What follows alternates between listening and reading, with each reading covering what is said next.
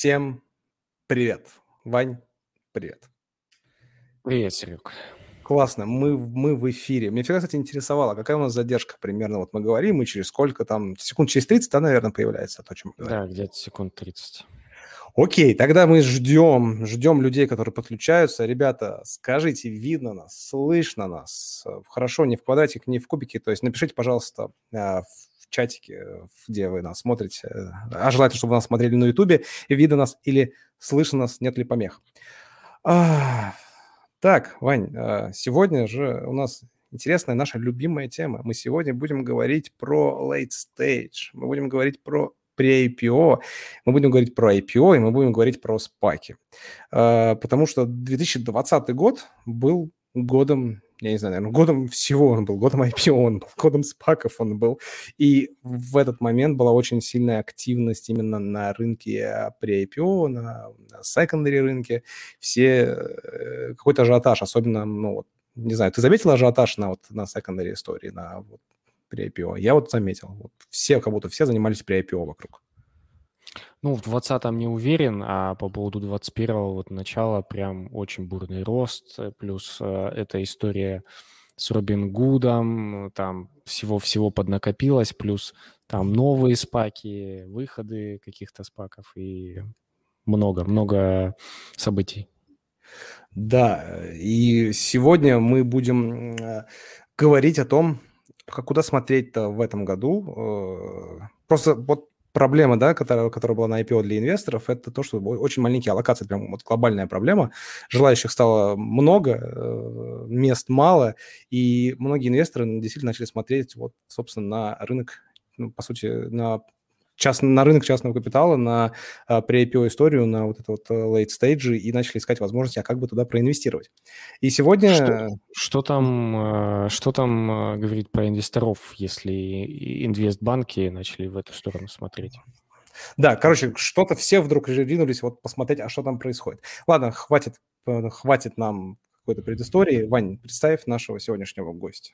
Да, с, э, ну, судя по названию, я думаю, все уже поняли, что у нас сегодня Виктор Орловский. Э, Виктора мы звали уже какое-то продолжительное время. То что-то не получалось у нас, то что-то не получалось у Виктора, но в итоге у нас в гостях... Дело да, Виктор Орловский. Виктор – основатель и генеральный партнер фонда Fortress Ventures. Под управлением фонда находится 345 миллионов долларов сделаны инвестиции, более чем 25 компаний. Я думаю, подробно сейчас нам а, расскажет о себе и немножко о фонде сам Виктор. Виктор, привет. Да, привет. всем привет.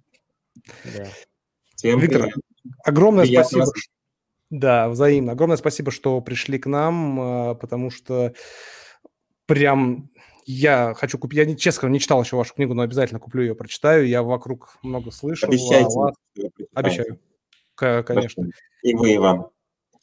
Да. Серега купит две книги. Это, а эта книга стоит того, чтобы ее прочитать, а я вам ее подпишу с удовольствием.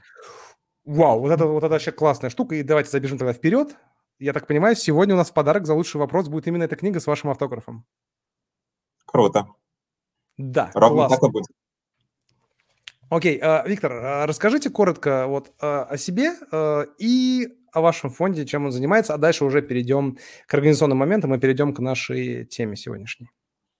Так, давайте о себе коротко.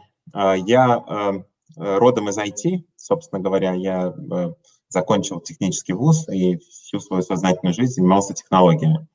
А, так случилось, что занимался я технологиями именно в банках, поэтому я специалист именно в банковских технологиях или то, что сейчас принято называть финтеком. А, в 2001 году я начал свой большой проект а, в Альфа-банке. Это была первая такая программа трансформации банковского бизнеса в России. И я очень благодарен акционерам Альфа-банка, которые мне, мне в 27 лет доверили такую, в общем, большую позицию э, трансформации э, самого крупного частного банка в стране. Вот. Потом, э, когда мы успешно эту программу завершили, я начал работать в IBM и консультировать другие банки, как делать трансформацию. Тогда это еще не называлось цифровой трансформацией. Оказывается, мы ее делаем. Вот. В 2008 я начал э, работать в Сбербанке, и спасибо огромное Герману Носовичу, который Э, Грефу, который позвал меня в Сбербанк, я отвечал за блок технологий и за все технологическое развитие Сбера, был членом правления. И 7 лет проработал в Сбере, а когда мы эту платформу построили, а построили мы действительно грандиозный э, э, бизнес и платформу, и технологии внедрили, которых, ну, наверное, было просто внедрять, с одной стороны, потому что Сбер представлял собой 20 тысяч разных маленьких банков, банчков. Вот, и мы это все объединили в единое целое, ну, в общем, развили какие-то цифровые каналы.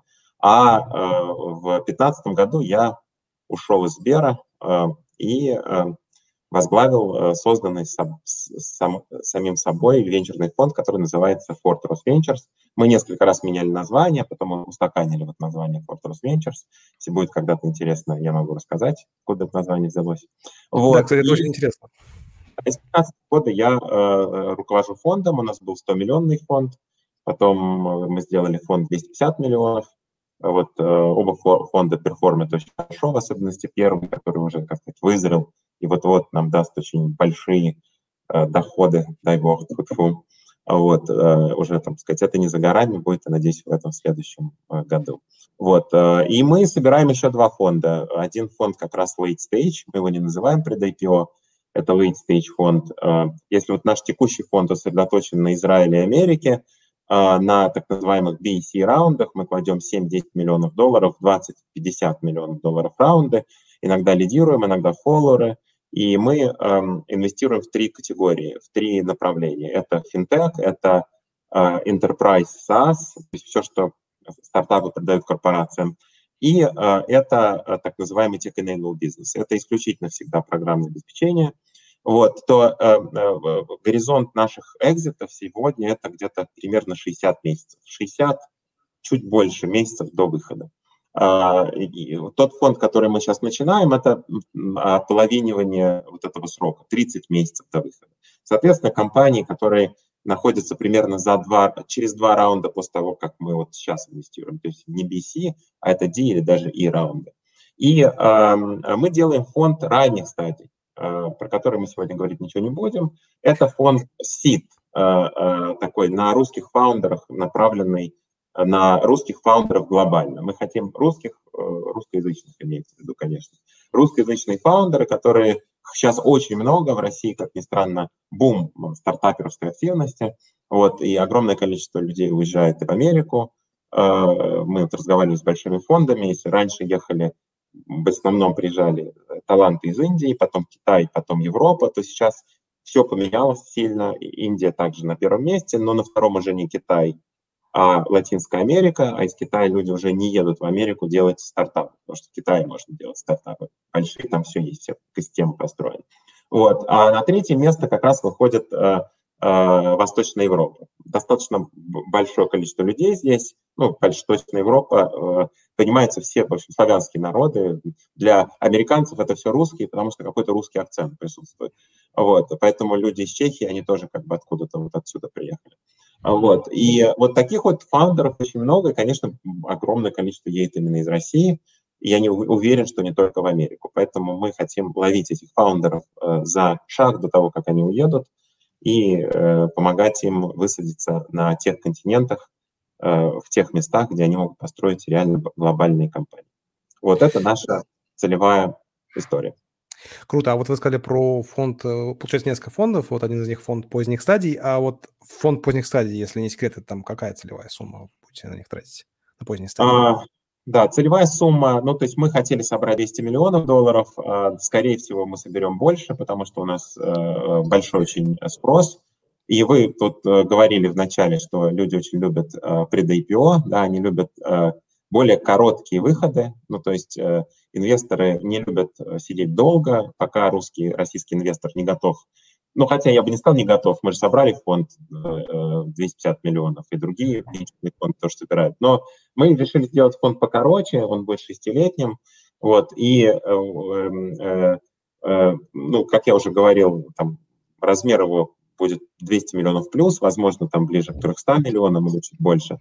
А тезисы все те же. Мы будем инвестировать в основном в американские и израильские стартапы, в основном в информационные технологии, финтех, и Enterprise SaaS, и Tech-Enabled Business. Это то, в чем мы хорошо понимаем. У нас команда заточенная на этот бизнес, а в венчурном бизнесе имеет три вещи значения. Это технологическая экспертиза или вертикаль, в которую вы инвестируете, это география, в которую вы инвестируете, и это стадия, в которую вы инвестируете. Если вот вы в этих как бы э, три э, вещи пересечения фокусируете свой э, интерес и свою экспертизу, то скорее у вас получится.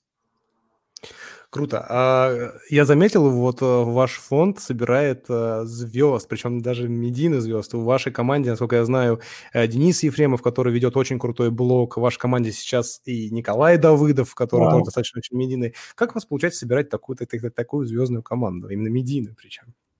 Знаете, вот да, э, хороший вопрос, Сереж.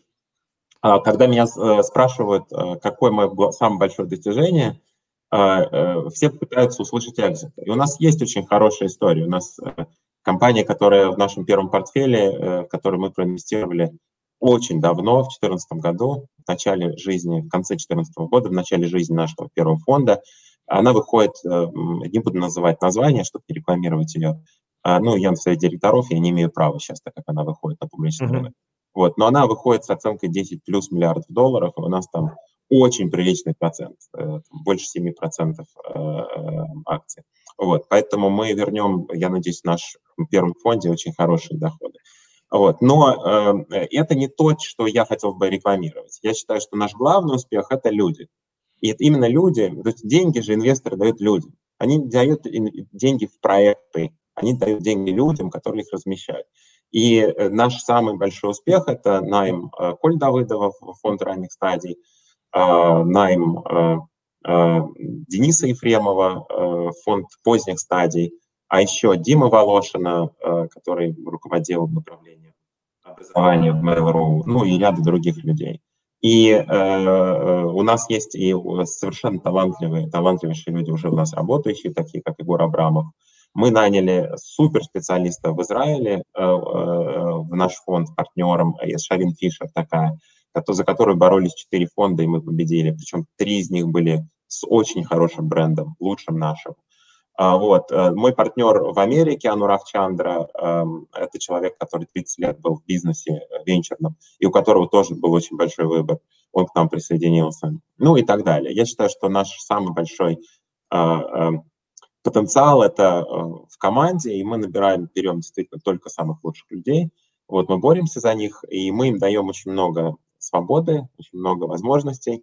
И самое главное, что мы, э, как вы видите, очень агрессивно растем. Мы начали с фонда 100 миллионов, сейчас мы управляем 350 почти миллионами, а до конца этого года, я надеюсь, у нас э, под управлением будет порядка 750-800 миллионов долларов. И мы не останавливаемся на этом. Мы будем продолжать создавать новые фонды. Наш флагшип фонд, второй, который будет третьим, мы собираем будем в 2022 году. И я уверен, что он будет э, достаточно большим, так что мы перевалим э, в э, активах под управлением за миллиард долларов. Э, хорошо, что у нас подкаст, и подкаст достаточно свободная форма, поэтому, когда я слышу, что у вас будет фонд в 750 миллионов долларов, я хочу сказать, охренеть, как это круто. А еще я бы хотел я сказать, согласен. что э, вот э, кто, если не смотрел, у нас есть с Николаем Давыдовым целый эпизод, очень да. интересный. Я думаю, мы где-нибудь оставим ссылку в описании дополнительно, чтобы вы могли пос- перейти и посмотреть. А еще Николай запустил свой блог, выпис- выпустил тоже первый э, видео, я не знаю, что это видео. Ви- первое видео. видео. Выпустил видео. Да, выпустил видео, и оно офигенное. Просто я вспоминаю, как мы с э, Серегой в Екатеринбурге ходили на премьерный показ. Э, ну, там не совсем премьерный, но только-только вышел фильм «Игра на понижение». Это просто какой-то э, отрыв Ты хочешь сказать, что посмотрев видео Коли Давыдова, ты испытал те же эмоции, как при просмотре фильма «Игра на понижение», да? Да-да-да, это офигенно, это просто... Коля, очень талантливый парень, я уверен, что если он снимет э, фильм по собственному сценарию, собственной режиссурой, у него тоже хорошо получится. Кстати, да, думаю, пользуясь мы... случаем, да, Вань, у нас будет спецсезон про инвестиции в кино. Да, там, да, много, да, там да. много что происходит, кстати, в медиа, в медиаиндустрии. Да, я думаю, будет интересно пообщаться. У Сереги уже есть целая подборка супер интересных гостей. Да. Ну ладно, давай мы э, вернемся. Последний вопрос, который задаем перед переходом к нашей теме. Форт Росс. Почему такое название? Я в целом знаю почему, но хочу, чтобы услышали наши зрители. Да, супер вопрос. Э, главное, что мне часто его задают в Калифорнии. Мои партнеры или стартаперы говорят, а почему вы назвали свой фонд Fort Ross Ventures? А когда-то в, 2000, в 1812 году, в тот самый год, когда русские э, валили Наполеона, э, маленькая флотилия, по-моему, из двух или трех кораблей высадилась в долине реки которая теперь носит название русской реки, Russian River, и там производят отличное калифорнийское вино. Так вот, э, в этом месте как раз высадилась флотилия и был устроен форт. Этот форт был ничем иным, как фермой, которая позволяла снабжать э, продовольствием, э, ну и защищаться от индейцев, конечно, там, прочих всяких возможных сложностей. Ну, самое главное, это ферма, которая позволяла Э, снабжать продовольствием э, миссию на Аляске, которая занималась ничем иным, как добычей э, пушнины.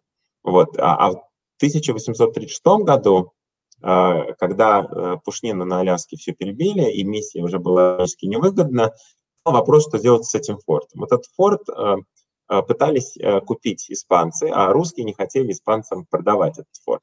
Я даже выиграл у посла Испании бутылку вина, который спорил со мной, что не было никогда сухопутной границы между Испанией, э, Испанской империей и Российской. Она была, просто она проходила в новом свете. Так вот, э, как раз вовремя туда стали проникать американские богатые поселенцы, но они еще с испанцами, мексиканцами тогда не могли справиться. Вот, и они пытались купить, не, не выгнать, а купить, да, не победить, а купить там землю, а испанцы им землю не продавали. Поэтому а русские, уходя, как раз продали свой форт эм, американцам. Это была первая зарегистрированная сделка, такая коммерческая, которая была взаимовыгодна. Э, американцы заплатили большие деньги русским за то, э, что, в общем, столько денег не стоило. Но самое главное, получили кусок земли, и с этого началась экспансия на западном побережье. Вот. А, а мы так себя назвали, потому что мы мостик. Мы мостик между калифорнийскими стартапами, Конечно, израильскими тоже. В Израиле этот миф работает хуже. Вот. Но зато в Америке он работает отлично. И вот после этого стартапы, а знаете, в Америке все очень любят э, истории. Да? Вот должна быть какая-то все время история, да? какой-то смысл. У названий стартапов есть смысл. Там фаундеры всегда рассказывают историю. Как помните, э, фаундер Dropbox рассказывал, что он ехал там, э, будучи корпоративным экзекутивом, на совещание и вспомнил, что забыл взять файл с собой – и вот как бы Эврика и придумал Dropbox. Вот. Также мы придумали FortROS как э, э, наша миссия – это наведение мостов, это возможность э, э, сделать так, чтобы американские стартапы приходили в Россию и израильские, и мы работаем с корпорациями крупными российскими, и у нас очень хорошо получается э, приносить этим стартапам бизнесы, хорошие большие бизнесы, контракты, а еще искать э, супер талантливых людей на территории постсоветского пространство и помогать этим стартапам э, растить таланты. Вот. Это, кстати, очень интересно, потому что обычно фонды э, русские стартапы ведут в Кремниевую долину, а вы стартапы из Кремниевой долины ведете в России, получается. Это интересно. А венчурные фонды, они должны быть, как любой венчурный инвестор, они должны быть, э, э, они должны бежать туда, куда все остальные не бегут. Потому что если как бы вы в тренде, то вы ничего не заработаете. Поэтому вы должны быть вне тренда. Поэтому это, это, это очень важно. Это, кстати, вот сейчас читаю книгу Говарда Маркса, он как раз-таки и говорит, э, что вам надо искать неэффективности рынка. Вроде как бы есть теория эффективности рынка, но вам надо найти неэффективность рынка и идти в ту сторону. Боль, боль, надо искать боль. Да. Окей. А, Сейчас мы перейдем а, к нашей теме, при этом пара организационных моментов. Ребята, еще раз, а, те, кто у нас впервые нас сегодня смотрит, во-первых, переходите на YouTube, сейчас Ваня скинет везде ссылки, если вы смотрите на Facebook, обязательно переходите на YouTube, потому что вопросы мы принимаем только с YouTube и делаем, чтобы раскачать наш YouTube-канал. А, и за лучший вопрос. Вы задаете классный, умный, крутой вопрос по теме. А у нас спикеры дарят подарки. Сегодня у нас будет книга, одна, может быть, две книги, не знаю. Там, может быть, если будет два вопроса, может быть, две Виктор подарит. Э, свои книги. Виктор, коротко о своей книге расскажите, э, про что она и почему она такая крутая. Да, совсем коротко, действительно. Это книга про цифровую трансформацию, э, и там приведены э, практические примеры того, как люди ошибаются и как они э, попадают в яму да, ошибок, вот этих ошибок в процессе цифровой трансформации. А сегодня только ленивые, по-моему, уже даже и все ленивые занимаются цифровой трансформацией, вот, пытаются сделать свои компании цифровыми но совершенно не понимая, что за этим стоит.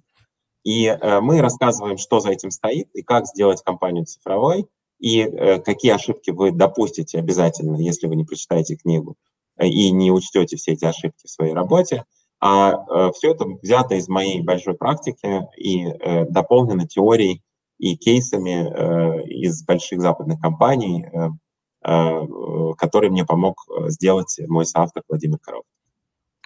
Круто. Ребят, поэтому за лучший вопрос заданный на Ютубе э, вы можете выиграть книгу, подписанную автором. Ну и один момент. Артур нам сделал донат в 10 долларов. Артур, спасибо огромное. Будьте как Артур, можете тоже делать э, донаты. И еще, слушайте, если вы нас смотрите сейчас в записи, помните, вы всегда можете нас послушать э, в режиме подкаста, на Apple подкастах, на Google подкастах и где угодно. Все, подписывайтесь, и мы начинаем переходить к теме. Э, Виктор, а, расскажите, что ждет нас в 2021 году на поздних стадиях, особенно при IPO? Потому что действительно 2020 год со всех сторон, вообще, во-первых, звучало со всех сторон точно IPO, то есть кучу экспертов появилось, которые говорят, я знаю стратегию IPO, а их стратегия по факту оказалась заходи прям в любой IPO, рынок бычий, там разберемся. А потом начали появляться очень много людей, которые занимаются при IPO, то есть на самом деле покупают э, акции там у сотрудников, еще кого-то, чего уж там грешить, мы сами этим занимаемся. И э, вокруг такое ощущение, что я окунулся во все это. С чем это связано, во-первых, и будет ли такое в 2021 году, либо все рухнет, и нам надо куда-нибудь уходить в крипту, там, там, там тусить. Давай по порядку. Да, этот вопрос э, очень спекулятивный, и у нас ни у кого нет кристального шара, да, в который можно было бы заглянуть. У меня его Понятно. тоже нет. Поэтому э, э, э, вопрос э, не риторический, да, все ждут с одной стороны роста, с другой стороны падения. Вот. Почему может случиться падение? Да, падение, падение может случиться, ну, кто ждал COVID, да, вот когда мне, эм, э, там, мы в 2019 году обсуждали там с рядом моих товарищей, которые ждали кризиса с 2010 года, и они говорили, что в 2000 будет кризис, то когда он случился, этот кризис, и э, они, естественно, предвидели, предсказывали, что мои консервативные товарищи, э, финансисты в массе своей, а, и, и риск-менеджеры. Они предвещали, что как раз э, этот кризис затронет именно технологические компании, и что вот этот весь бабл, состоящий из Uber, Google, там, э, Facebook и Apple, он накроется, и снова мир вернется в старое прошлое, доброе прошлое, когда компании с большим количеством активов материальных, там, нефтяные, автомобильные, авиакомпании и прочие, они вот начнут э, э, снова стоить дорого. Произошло с точностью да наоборот, да, кризис случился, но все э, закончилось другим. Да, технологические компании еще больше выросли, и мы это видим, да, эм, они получили boost, а э, компании реальных секторов, они упали, да, и они до сих пор еще только выкарабкиваются из кризиса. И когда я своих товарищей спрашиваю, а почему так произошло, они говорят, это был неправильный кризис. Вот если бы был правильный кризис, тогда бы все было вот как мы предсказывали. А был неправильный кризис, кто-то придумал какой-то ковид, и вот этот ковид. Дело в том, что правильных кризисов не бывает, потому что если вы кризис ожидаете, это не кризис. Это э, сползание, стагнация, медленное сползание, и э, эти все изменения заложены уже в цену будущих акций, поэтому, а и всех активов, поэтому кризис может быть только неожиданным. Поэтому спекулировать на тему, а какой будет кризис, невозможно. Он будет всегда неожиданный, он всегда будет какой-то странный, и все, кто его предсказывал, будут говорить, что он был неправильный, да, потому что правильный кризис предсказать невозможно. Знаете, как э, я люблю этого э, Нобелевского лауреата э, по экономике Нуриэля Рубини, который предсказал кризис 8-9 года. Но он предсказывал кризис 94 года каждый год. Поэтому так можно предсказать, это как вот предсказывать смерть. Ну, когда-нибудь, к сожалению, она наступит. Да? Поэтому кризисы такая штука непредсказуемая. Теперь давайте, вот если кризиса не будет, что будет происходить? А, действительно, я сидел с своим э, другом, который занимался и занимается до сих пор э, э, брокерским бизнесом. Он сертифицированный американский брокер, его зовут Канг, И мы с ним, он очень как бы брокер, и он занимается, его хлеб это secondaries. Его хлеб secondaries начиная, по-моему, с 2016 года. Представьте себе, человек с 2016 года больше не зарабатывает на кусок хлеба с маслом, с черной икрой, ничем, кроме как торговлю secondaries. Его главная проблема была, это всегда была проблема а, а, деманда. Да? Проблемы supply не было. Всегда было огромное количество всяких разных позиций, которые можно было купить, и почти никогда не было покупателей. И вот мы с ним сидели э, э, в кафе на воздухе свежем в Менло-парке, и он мне показывал свой CRM, свой э, Salesforce, в котором были позиции. И это были позиции там, от SpaceX, там было, я не знаю, там 150 позиций SpaceX, там всяких Робин Гудов, инстакартов, и, и вот have you. Вот все, что тебе нравится, там было. Там было, наверное, 350 показателей. Я просто, так как он мне не мог ну, дать доступ, я просто фотографировал прямо с, с смартфона свой, что есть, вот. И, э, и вот у меня есть эти все э, как бы прекрасные годичной давности, чуть больше год давности скриншоты, которые я недавно просматривал и удивлялся, как же поменялся рынок. Когда я с ним встретился вот буквально в марте этого года, эм, э, его проблема главная была supply, где взять акции. То есть у него вообще не было никаких проблем с демандом, потому что этого деманда было в год. Вот. И что-то поменялось в рынке, действительно, да, какой-то персепшн поменялся. Вы это называете бычьим рынком, конечно, это бычий рынок, но в рынок действительно пришли инвесторы, которых раньше не было. Это family офисы, это high net worth individuals всякие, Uh, ну и больше, ну и ритейл в том числе пришел. Да? И вы, кстати, Сережа, ответили на этот вопрос с Иваном uh, uh, в начале. Почему это случилось? Это случилось потому, что, ну, во-первых, действительно напечатали много денег, это правда. И э, все страны, включая, ну, в том числе и больше всего Америка, у людей появились свободные средства. У людей, обычных физических лиц, появились свободные средства. У богатых людей появились свободные средства по другой причине. Они у них всегда были. Но они инвестировали в, э, ну, извините, когда я уезжал в 2014 году, в 2015 году я уезжал из России э, в Калифорнию, Э, самым выгодным моим э, э, инвестированием было инвестирование в депозит. Да? Ну, то есть мой депозит приносил мне 8,3% годовых в долларах, и тогда действительно были такие депозиты, я не обманывал. А следующим по качеству и содержанию и риску доход был fixed income, да, это облигации.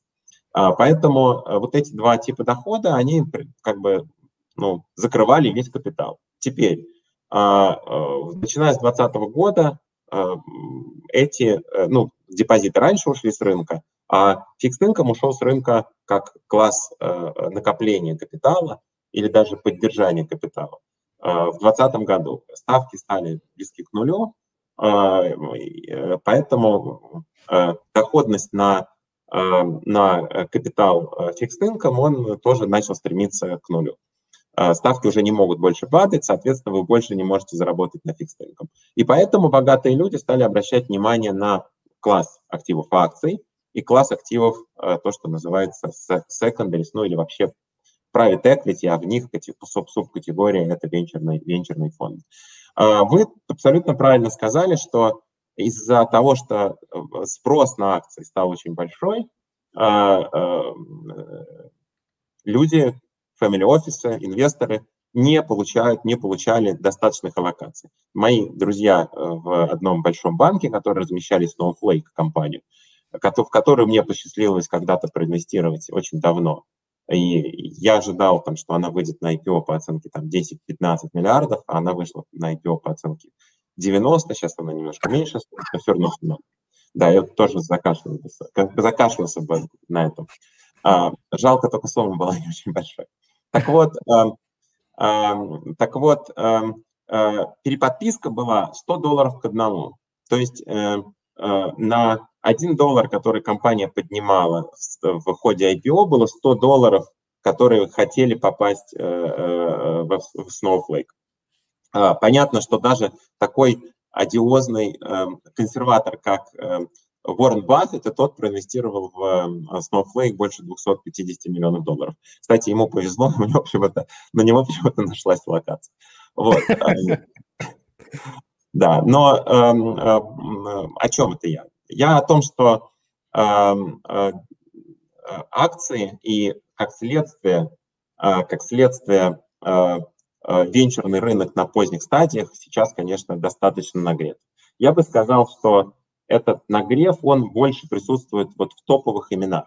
То есть если мы возьмем сейчас примерно тысячу компаний, которые, ну, 600 компаний, сейчас около 650 единорогов, 650 а, единорогов, то перегрев э, случился в 50 крупнейших.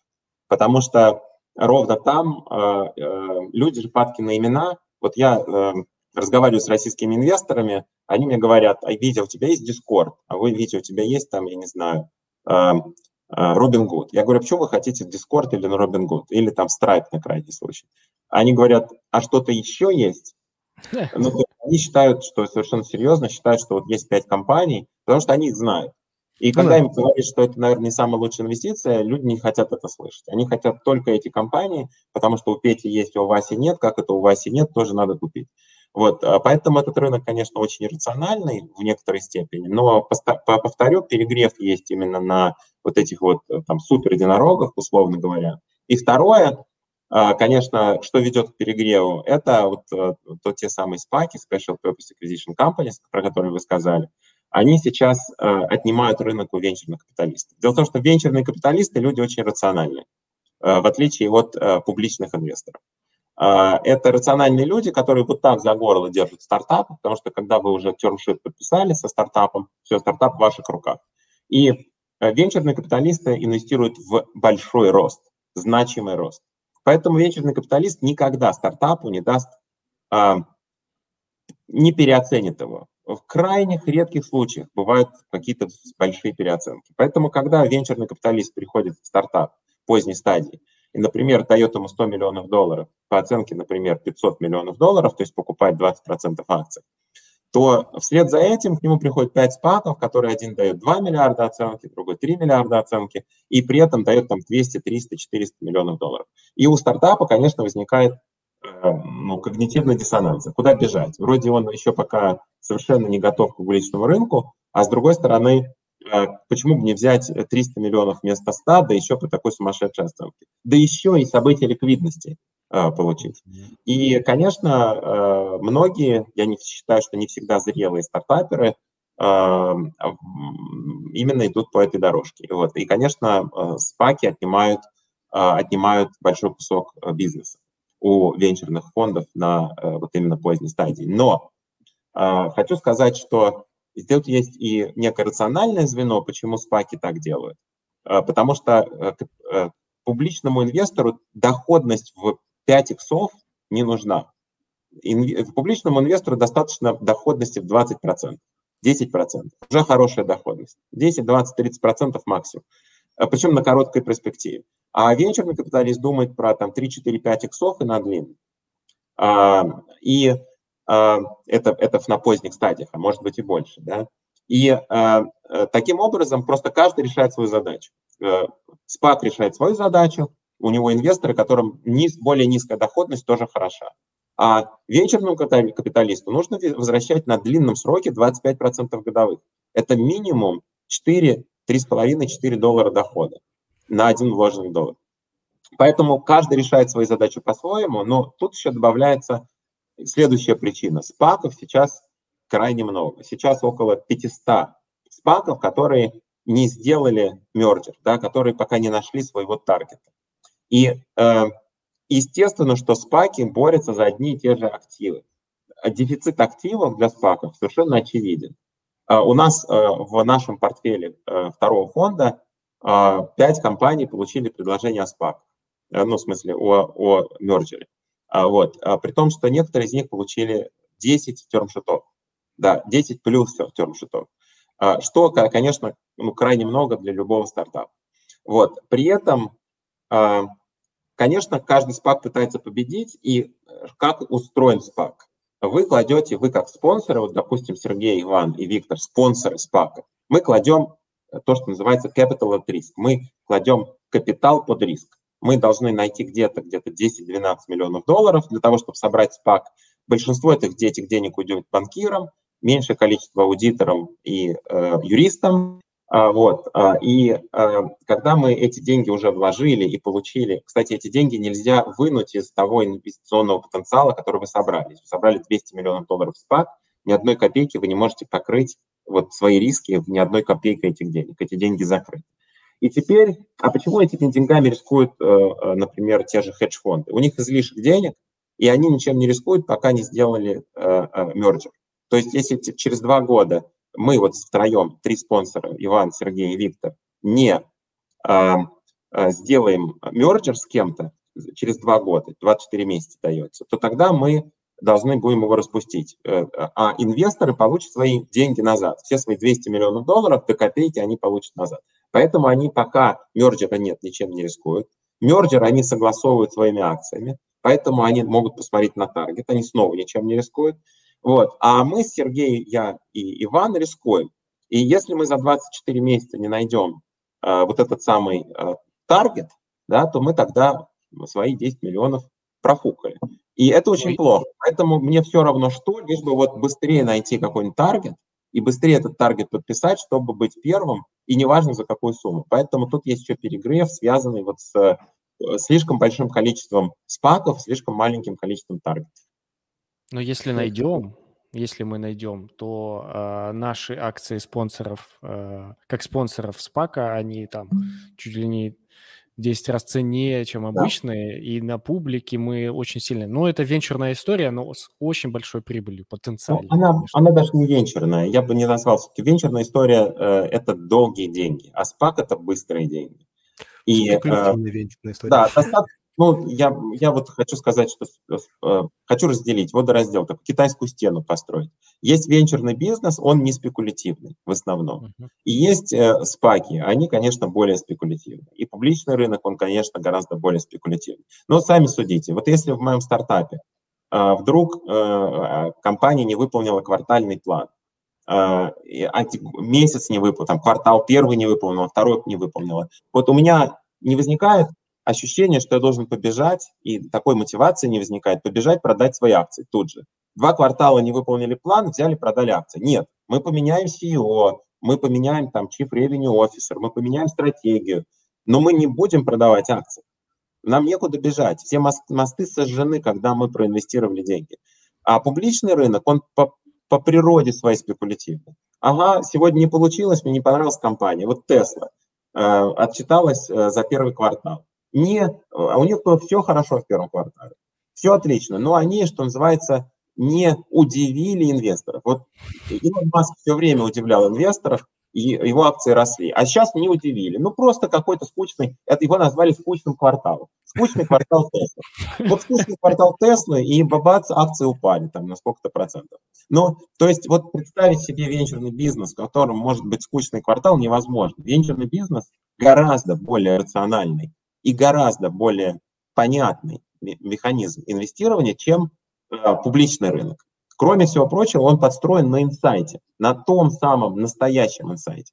Я разговаривал с инвестбанкиром. Он говорит, я хочу купить там акции Байду и акции там того-то, еще чего-то. Я говорю, на чем ты основываешь свои, э, свое мнение? Он дальше рассказывает, сколько он отчетов прочитал и так далее. Но если бы я прочитал все эти отчеты, я бы, наверное, принял бы примерно похожее решение. Либо я бы, наоборот, принял обратное решение, если я прочитал еще 10 отчетов, которые он не прочитал. Вот. Но все эти отчеты доступны всем. Да? А в нашем бизнесе, в нашем бизнесе огромное э, количество инсайта. Если в публичном рынке за это на сайт сажают в тюрьму, и многие известные американские личности, не только американские, да, вот так вот сидят за решеткой много лет, потому что они пользовались инсайтом, то весь рынок венчурный построен на этом самом инсайте. И это честно. Если у вас есть инсайт, чем больше инсайта у вас есть, тем вы э, больше денег зарабатываете. Асимметрия информации. Да, ну, абсолютно вот, асимметрия. Если вернуться к спакам, все равно эта модель, она жизнеспособна, и сейчас многие спонсоры на этом зарабатывают. Но вот если по чесноку, э, если бы мы, мы вот втроем организовали спак, э, есть вера, что мы бы сделали все по красоте?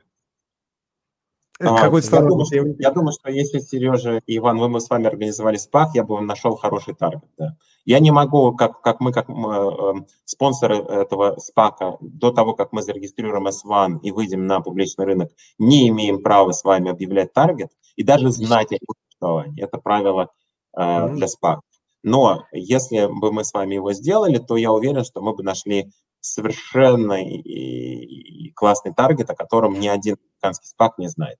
И я думаю, что мы бы его нашли на российском рынке, потому что на российском рынке есть достаточно большое количество очень интересных компаний с хорошим заработком, там, я не знаю, там 30-40 миллионов долларов ревеню, 10 там, миллионов долларов плюс прибыли, то есть хорошей маржинальностью и растущей на 30-40% в год. Вот. При этом российские э, стартапы не испытывают, как вы знаете, э, дисконтов, которые испытывают крупные российские корпорации. Э, там тот же Headhunter, тот же Озон, они торгуются по тем же мультам, мультипликаторам, по которым торгуются американские компании. Так, нам... Ваня, так понимаю, нам надо в эфир Леонардо Гравера подключать и типа документы готовить. Леня, Леня, заходи в эфир.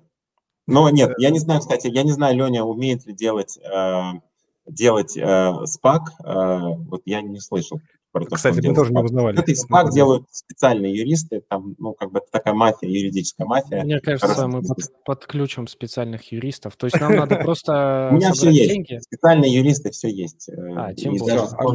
Поэтому мы занимаемся сейчас, думаем про спак очень серьезно. Круто. Я, кстати, хотел момент... Просто нас позовите, не забудьте. Вот так мы и напрашиваемся, да. Магия подкаста. Я хотел, кстати, вернуться к моменту про разговор про перегрев секондари и так далее. Я могу сказать вот на примере на нашем, когда мы, мы наблюдаем все-таки за секондари, смотрим, как что там происходит. Действительно, люди, инвесторы, когда им говоришь, так, Robinhood, Coinbase, дайте, дайте мне Coinbase. При этом Coinbase на вторичном рынке был на, по-моему, 30% дороже, чем он вышел на IPO, вот, ну, вернее, на DPO в итоге. И это да. огромные риски. И инвесторам это объясняешь, говорю, что это, как понимаете, что вот это вот перегрев э, в моменте мы прям потеряем сразу деньги. Это неинтересно. Вот есть компания, которых еще мало кто знает по такому этом, но у них офигенный потенциал роста и незавышенная цена там по последнему раунду. И это приходится образовывать инвесторов, то есть объяснять, как это работает. Да, мы говорим, я, я лично вот э, нашей команде говорил, ребята, Coinbase понятно, Кракен, Кракен, посмотрите, сейчас уже и Кракен, по сути, ну, можно сказать, перегретая история. Да, хорошо, ну, возвращаемся. На мой, взгляд, на мой взгляд, все, что приносится на российский рынок, все абсолютно, до последних э, э, лю, любых названий, это все очень перегретая история. Э, потому что ну, если вам сказать, как работает секондари рынок, хотите, я вам расскажу. Очень хотим, конечно. Давайте. Значит, смотрите, секондари рынок – это рынок страшно неорганизованный. То есть он, с одной стороны, вот с юридической стороны, супер организованный, потому что э, э, на каждый чих нужна лицензия. Вы не имеете права, э, э, вот если вы владелец акций, вы не можете эти акции, вы, я не знаю, сотрудник компании, я не знаю, Робин Гуд, менеджер, который получил какой-то вестинг, да, и вот теперь эти акции его. И теперь он хочет эти акции продать. И, допустим, даже он получил uh, right of first refusal, то есть он получил waiver от своей корпорации, а он обез, обязан получить waiver от компании для того, чтобы продать свои акции. Потому что сначала он должен предложить эти акции инвесторам, текущим в Robinhood. И вот, да. И только когда эти акции Robinhood, э, э, текущие инвесторы не купили или сама компания не выкупила, то тогда он свободно получает право продавать. А, опять-таки, если у него нет так называемого restricted stock, еще есть такое понятие, как restricted stock, который даже в этом случае продавать нельзя. Вот. Но, допустим, все, теперь вот э, э, Джон Смит вышел на рынок и хочет продавать. Он не может э, в Крейглисте написать, Крейглист это Авито э, русский, из рук в руки, не может написать объявление, продаю два акции, продаю акции Робин Гуд дорого. Да? Он должен найти брокера, потому что э, так юридически работает эта конструкция. То есть он должен найти квал-инвестора, а с квал-инвестором может работать только брокер. И он идет в брокерскую компанию. А, но брокерских компаний много, поэтому он идет не в одну брокерскую компанию, у него ничего не теряет, он идет сразу в 10. И эти 10 брокеров а, размещают эту информацию, что ага, есть там 100 тысяч акций Робин Гуда по оценке, там, я не знаю, X, там, за 10 миллионов долларов. И теперь э, э, по оценке 100 долларов за 10 миллионов долларов. А, значит, а теперь а, эти брокеры размещают эту информацию у себя на ну, табло. И дальше агенты, которые являются сотрудниками, штатными, нештатными этих брокеров, получают эту информацию. Дальше они бегут по рынку и пытаются найти покупателя. И пока покупателя было найти сложно, это была работа, настоящая работа. А теперь, тогда как покупателей очень много, это уже не работа. Потому что э, дальше ты вышел на рынок, и эти акции расхватали. Значит, э, если вы получаете какое-то предложение о покупке акций Робингуда, то э, есть два варианта. Первое, кто-то их уже купил, ну, то есть какой-то перепродавец, который брокер, который сам купил акции Робингуда и вам перепродает дороже. И я не сомневаюсь в том, что большинство брокеров, которые приходят на российский рынок, э, зарабатывают не на той комиссии, вот обычно там ну, средняя комиссия 5% за вход, иногда еще менеджмент фи берут, там каждый год 2%, и 20% кэри. И вам продают акции, там, я не знаю, вот как в моем примере, по оценке 100, там, как будто бы 100 долларов, да. Но сами эти э, брокеры купили эти акции по оценке 70, сразу перепродав по оценке 100. То есть они делают маркап. И э, я несколько раз встречался с брокерами, и э, ни фамилии называть ни в коем случае не буду, никакие очень известными персонажами из Кремниевой долины, вот, которые э, э, ну, явным образом просто накручивали цену на акции и продавали их российским инвесторам. Поэтому, когда вы покупаете э, secondaries э, у такого рода брокеров, э, не названных из долины, то, скорее всего, вы покупаете не только дороже, э, э, потому что вы платите э, менеджмент-фи или там комиссию и кэри, ну, потому что вы не можете по-другому купить, понятно. Что такое дороже? Дороже – это когда вы можете по-другому купить. Я неправильно сказал. Вы покупаете не дороже, а дорого. Но еще там есть определенный маркап. Либо вы покупаете, покупаете совсем кота в мешке, потому что э, вот этот самый продавец Джон Смит в моем примере, он совершенно не обязан, у него нет никакого, как бы, никакой обязанности э, э, перед вами. Он, э, у него есть 100, 100 покупателей, и он со всеми 100 покупателями ведет переговоры. И с каким-то одним он уже договорился, а он совершенно не обязан брокерам сказать о том, что он уже договорился. Все остальные брокеры об этом не знают. Они считают, что эти акции все еще есть, а их уже нет. И я сплошь рядом вижу на российском рынке ситуацию, когда деньги собираются под несуществующие акции. То есть вроде как эти акции Дискорда или Робингуда есть, но на самом деле их нет потому что их уже давно купили. Или продавец их давно отказался продавать. Он подумал, зачем я сейчас буду продавать по 100, когда я могу продать через 3 месяца по 300. Ладно, пока продавать не буду. Вот. Но он об этом никому не сообщает. Поэтому все, кто покупает, думают, что они вот-вот купят акции этого самого Робин Гуда. А Джон Смит либо их уже давно продал, либо их продавать совершенно не собирается. И вот эта нерегулируемость рынка, когда огромное количество агентов бегают с одними и теми же акциями, которых уже нет в природе, э, это как раз э, боль, которую там многие э, видят и пытаются устранить. Такие платформы, например, как Карта, такая платформа, как Forge, которая объединилась в SharePost, они пытаются урегулировать пытаются. это. Пытаются. Ключевое слово пытаются. Пытаются. Пока не получается, но как мы знаем, любая неэффективность рынка рано или поздно, любая симметрия и неэффективность рано или поздно становится уделом технологий. И я думаю, что это вопрос времени, когда этот рынок урегулируется и станет более Э, понятным. То есть туда придет какая-то форма биржи, какая-то форма биржи, не публичной биржи, а биржи, э, ну, скажем так, э, квазипубличной. Да, кстати, я абсолютно полностью согласен со всем, что вы сказали. Это действительно, просто мы на этом рынке работаем, действительно, все абсолютно так, и действительно акции зачастую продаются с накруткой с этим самым маркапом. Но тут возникает вопрос, а типа, а кто покупает? Инвесторы, которые покупают такие акции, и зачастую, ну, по крайней мере, мы там стараемся говорить инвесторам о том, что действительно вот здесь нам продавец продает точно с маркапом. И человек, который инвестор это покупает, он по-другому не может зайти в такие компании. У него маленький чек, там 10 тысяч может. долларов, к примеру. Что? Ну, ну да, с 10 тысячами не может, согласен. Вот, вот я, я про маленький чек. Да. С 500 тысячами может. Вот, вот, конечно, я, конечно. Я вам приведу пример разницы между SPV вот таким и фондом. Вот смотрите, как работает SPV. В каждом э, этом SPV, вот, допустим, я сделал 10 SPV. Э, SPV – это Special Purpose Vehicle, то есть я продал 10 э, независимых пакетов акций. Я в каждом заработал менеджмент фи, допустим, я жадный брокер, я беру 2% менеджмент фи, 20% кэри, как бы это делал венчурный фонд.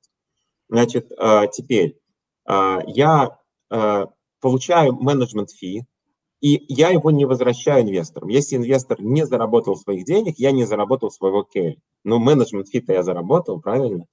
Теперь, если я в одной сделке заработал, допустим, у меня один и тот же инвестор во всех 10 сделках, я в одной сделке заработал э, инвестору деньги и получил свой керри, а в 9 не заработал. И э, суммарно инвестор мой потерял, суммарно, но я заработал, потому что я на одной сделке заработал. Теперь, как работает венчурный фонд? Первое менеджмент фи, который венчурный фонд берет, ну наш, например, он, а, а, этот менеджмент фи, это аванс просто. За то, что я наберу себе команду таких людей, как Кори Давыдов, э, Денис э, Ефремов, Шарин Фишер и, э, э, и Егор, извините, Денис Ефремов, Коль Давыдов, Егор Абрамов и Шарин Фишер, да, и прочих таких же высокопрофессиональных людей. А потом я эти деньги возвращаю инвестору, потому что когда я выхожу из компании, делаю экзит, а, я возвращаю весь взятый капитал. Неважно, на что я его взял. Я его взял на менеджмент фи или я взял на инвестицию в компанию.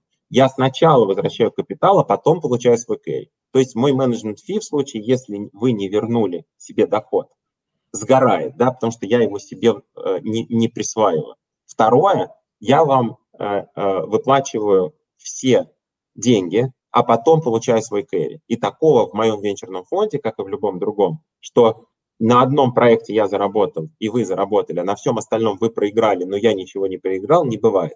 Либо мы вместе зарабатываем, либо вместе теряем. Поэтому брокерский бизнес я воспринимаю вот такой вот SPV-шный. Это хорошее, есть хорошие, есть лучшие, есть худшие. Это лавка, а, лавка на рынке. А вечерный фонд – это большой супермаркет.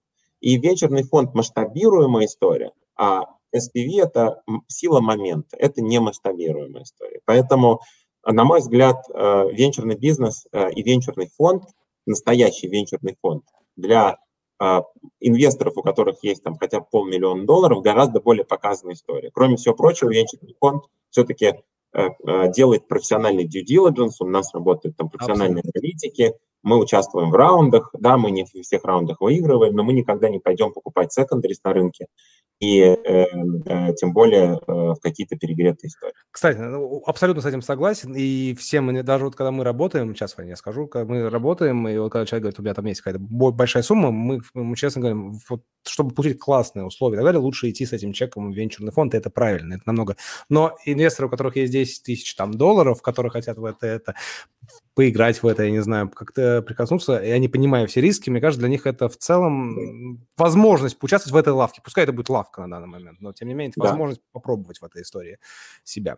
А потом, собрав какой-то капитал, с удовольствием идти в большой венчурный фонд и э, делать... Куда это я сейчас защищаю нас хоть как-то. Я, я согласен. Как я, Сереж, я согласен. Действительно, там с 10-20 тысячами долларов если вы хотите поучаствовать в этой экономике, у вас нет другого выхода, как инвестировать в SPV, и это нормально. Но при этом я хочу сказать, что а, а, этот рынок, конечно, будет, ну, будет нормализироваться, да, ну, то есть я думаю, что и у российских инвесторов появится возможность там инвестировать через тот же Forge в какой-то момент времени, и, или там через карту, или через какую-то другую платформу, которая придет в Россию, станет более-менее международной, может быть, там э, какие-нибудь крупные э, платформы типа там того же Robinhood или, э, я не знаю, там и Тора начнут продавать такого рода Это акции, и, и этот рынок демократизируется. Как в конечном итоге демократизируется рынок венчурного капитала?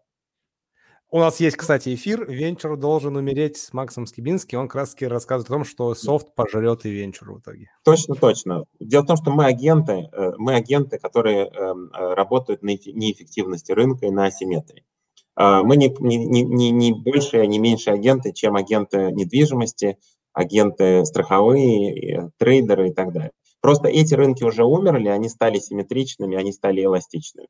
А венчурный бизнес, наверное, протянет еще лет 20, до того, как, э, может быть, меньше, может быть, больше, э, до того, как э, хочется верить. Я хочу построить легендарный бренд венчурный. Я боюсь не успеть, не потому что мы плохо работаем, а потому что просто время венчурных венчурных фондов закончится. Конечно, придут на смену любых такого рода асимметричных историй. Фактически я что делаю? Я беру деньги у одних и даю деньги другим, на, работая на этой асимметрии. Вот. Но я очень сам надеюсь, что технологии, я сам очень большой апологет технологий, что эти технологии убьют этот бизнес рано или поздно. То есть всем стартаперам придется, короче, в итоге идти и свои стартапы пилить. Все-таки, чтобы Да это... нет, я думаю... А сейчас так все и делают, Сереж. Сейчас, э, Иван, сейчас э, половина студентов Стэнфордского университета в 2019 году открыли свой стартап. Потому что стартап открыть ничего не стоит. А стартап эм, э, ничего не стоит сделать MVP. Сейчас огромное количество no-code а, low-code а, всяких open-source решений. Вы можете сделать свой там landing page без программирования, без программистов сделать свой бэкэнд, фронтенд, app, что хотите. Э, поэтому эм, э, два с половиной землекопа, не очень подготовленных э, технически, вполне спокойно могут запилить стартап, проверив, есть ли боль, есть ли приложение к этой боли, тех технологий или решений, которые они придумали, и быстро решить свернуть все. Поэтому вот я сегодня как раз встречался с одним товарищем тут в Тель-Авиве, и э, мы с ним очень хорошо поболтали. Он человек, который сделал уже четвертый, сейчас делает четвертый стартап. Он два года, э, фамилию не буду называть, два года э, думал, что же ему делать раньше, э, сейчас. И вот, наконец, придумал, и мы с ним обсуждали, как это можно сделать и как мы можем помочь своими деньгами. А три до этого стартапа он очень успешно продал. Вот, так вот, э, что он мне говорит? Он говорит, что очень интересная мысль, что э, э когда он делал свой первый стартап в области компьютерного зрения, ну, в определенном сегменте компьютерного зрения э, здесь, в Израиле. Он был одним единственным стартапом в этой категории, в этом, как бы, устраняя эту боль. И было тяжело, но он был единственный. Если у него бы получалось, у него бы был успех. Э, очень тяжело было стартовать, много денег надо было на начальном этапе и так далее. Теперь он говорит следующее. Он говорит, я уже два года пытаюсь э, придумать, чем заняться, и э, э, мы, когда, говорит, с моими друзьями, партнерами приходим в какую-то область и говорим, Эврика, мы нашли, мы, копаясь, начинаем видеть, что там уже 500 стартапов что-то делают, копошатся, потому что очень низкий порог входа, поэтому очень быстро как бы эти ниши заполняются. Как только появляется малейшая боль, появляется куча стартапов, которые пытаются эту неэффективность, эту боль решить, потому что дешево стало. Но теперь зато стало очень дорого расти, потому что так как их много, то вот получить продукт легко, а вырасти тяжело, потому что очень высока конкуренция. То есть сейчас как бы процент успеха стартапов гораздо ниже, чем процент успеха стартапов десятилетней давности или 20-летней давности. Потому что очень много попыток, очень легкий вход, но за счет этого очень тяжело прорваться через эту конкуренцию, быть действительно лучше. Такое-то интересное наблюдение. Круто. А, Вань, у тебя был вопрос, или мы можем перейти к теме нашего сегодняшнего эфира? Там была клевая аналогия по поводу лавки и супермаркета. Да, все, я хотел. Мы уже прошли, мы уже прошли, все, хватит. Да, подожди, хватит. подожди, я ее, ну, PIPE, PIPE, мы хотим сделать, ой, PIPE, почему я забегаю наперед? Мы хотим сделать SPAC же. Э, PIPE, ну, как, да, естественно, с PIPE ом, естественно. Какой SPAC с PIPE? Да, какой сейчас SPAC, без PIPE а? Сейчас SPAC, сейчас SPAC без PIPE а не сделаешь, кстати. Сейчас SPAC без вот, PIPE а, деньги на да. ветер. Это нет, это вообще деньги. просто сделать невозможно. Сейчас вы приходите э, к банкирам, банкиры говорят, а PIPE есть? Вот если ты покажешь, что есть PIPE, тогда мы будем деньги собирать. А если не покажешь, то... А, а еще target а нет. На какой PIPE можно собрать? Ну, типа soft commitment. Покажи мне письма, имейлы, что ты, типа, что у тебя есть еще там 100 миллионов долларов, которые с тобой придут. Тогда мы тебе 200 дадим. У вас PIPE есть? Боже мой, я приличный человек. Конечно же, есть. Э, мне кажется, сейчас э, с PIPE ами вообще проблем не должно быть. То есть сейчас проблема, кого пускать в PIPE. А я не... надеюсь, наша аудитория нас еще не потеряла. SPAC и, спайпы, PIPE ы. А у нас инвесторы, и я думаю, что мы уже говорили много про SPAC и, мы говорили про PIPE ы, а, и я надеюсь, что... Можно еще раз объяснить? Вот, да, давайте еще раз объясним PIPE. Вот, Вань, расскажи, или Виктор, раска... расскажите, что такое пайп в спак. Вань, вы или как? Ты будешь или я буду э, Я могу, да, начать, а потом дополните, если что-то я упущу. Пайп – это как э, вот э, уже перед выходом, перед слиянием а, спака непосредственно, который уже публично на рынке торгуется, и целью, которая преследуется, еще собираются дополнительные деньги, которые дополнительно ну, дополняют капитализацию съеденного объекта. А ты мастер формулировок, Ван. Ну да, да. Ну, если простыми словами, это дополнительный капитал, который привлекается помимо тех денег, которые уже лежат в спаке, для того, чтобы капитализировать ту компанию, которая приобретается. Да. И говорят, а как, что там по рискам? Это как бы... Что там по рискам? Вопрос такой. А, ну, если говорить про доходность, то э, э, вот мы как э, спонсоры, если мы сделаем э, э, мерджер... Если, а когда? Когда, да. да. то мы заработаем в среднем, среднестатистический наш, наш заработок будет 640%. А, среднестатистическая потеря э, инвесторов, э, которые купили наш СПАК на публичном рынке, будет э, порядка 14%. Сейчас пока вот такая температура по больнице. 640 и 14. И, да, да. Ну, чувствуешь разницу, Серег? Только одни выиграли, а другие проиграли. Ну, естественно. Так Окей, всегда. Вань, а можно я перейду к теме нашего сегодняшнего эфира и задам вопрос Давай. по теме нашего сегодняшнего эфира? А я, думал, а я думал, что мы с вами дотянем как раз до конца, а так к теме не перейдя. Нет, я все-таки хочу спросить. А, Виктор, какие тренды, тенденции э, вы заметили, собственно, на поздних стадиях? Что, по вашему мнению, будет с индустриями в 2021 году? И куда именно на поздних стадиях инвестировать лучше в вашем LP, вашем LP вместе с вами, так скажем? Я думаю, что на рынке очень много хороших компаний, а, и я могу говорить только про тот рынок, в котором я понимаю. Это финтех, это SaaS Enterprise и это tech-enabled бизнес. И э, действительно, на, э, ну, например, давайте начнем с э, финтеха. Американский финтех очень, очень пока неэффективный. И он неэффективный благодаря или из-за законодательства, которое работает в Америке, которое работает не на федеральном уровне, а на уровне штатов. И каждый штат – это своя особенность. И финтех в Америке э, будет в какой-то момент времени переживать тот же бум, который переживает э, финтех в Англии.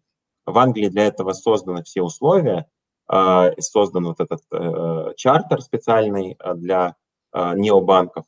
Там достаточно легко запустить такой банк, в Америке сложнее все. Вот. Но в Америке гораздо больше рынок, чем в Англии. И я считаю, что в Америке финтех как таковой. Это и необанки, и э, так называемый embedded finance. Да, это то, куда финансовый мир уходит, когда кредиты и вообще финансовые услуги предоставляет оператор. Не банк, а оператор. А, я не знаю, э, Amazon – это крупнейший кредитор малого микробизнеса. На втором месте там Stripe, который э, когда-то был платежным средством. И на третьем месте PayPal, да, который тоже, так сказать, был платежной системой. А, сами платежные системы тоже неэффективны. А, не настолько эффективны, насколько, например, они эффективны в России. По номеру мобильного телефона просто так э, с банковского счета на банковский счет вы деньги в Америке не переведете одной кнопкой, как это можно сделать в России.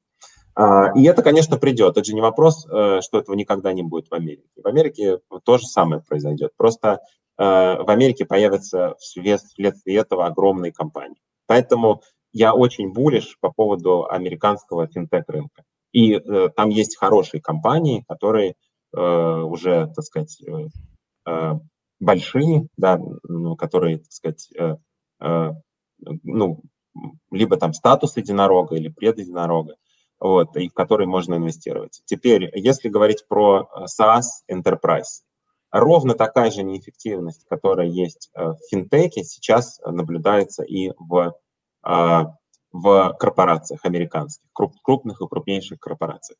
Скажу только там пару цифр. Вот из Fortune 2000 а, всего лишь 15% инфраструктуры компании айтишной Fortune 2000 перенесено в облако.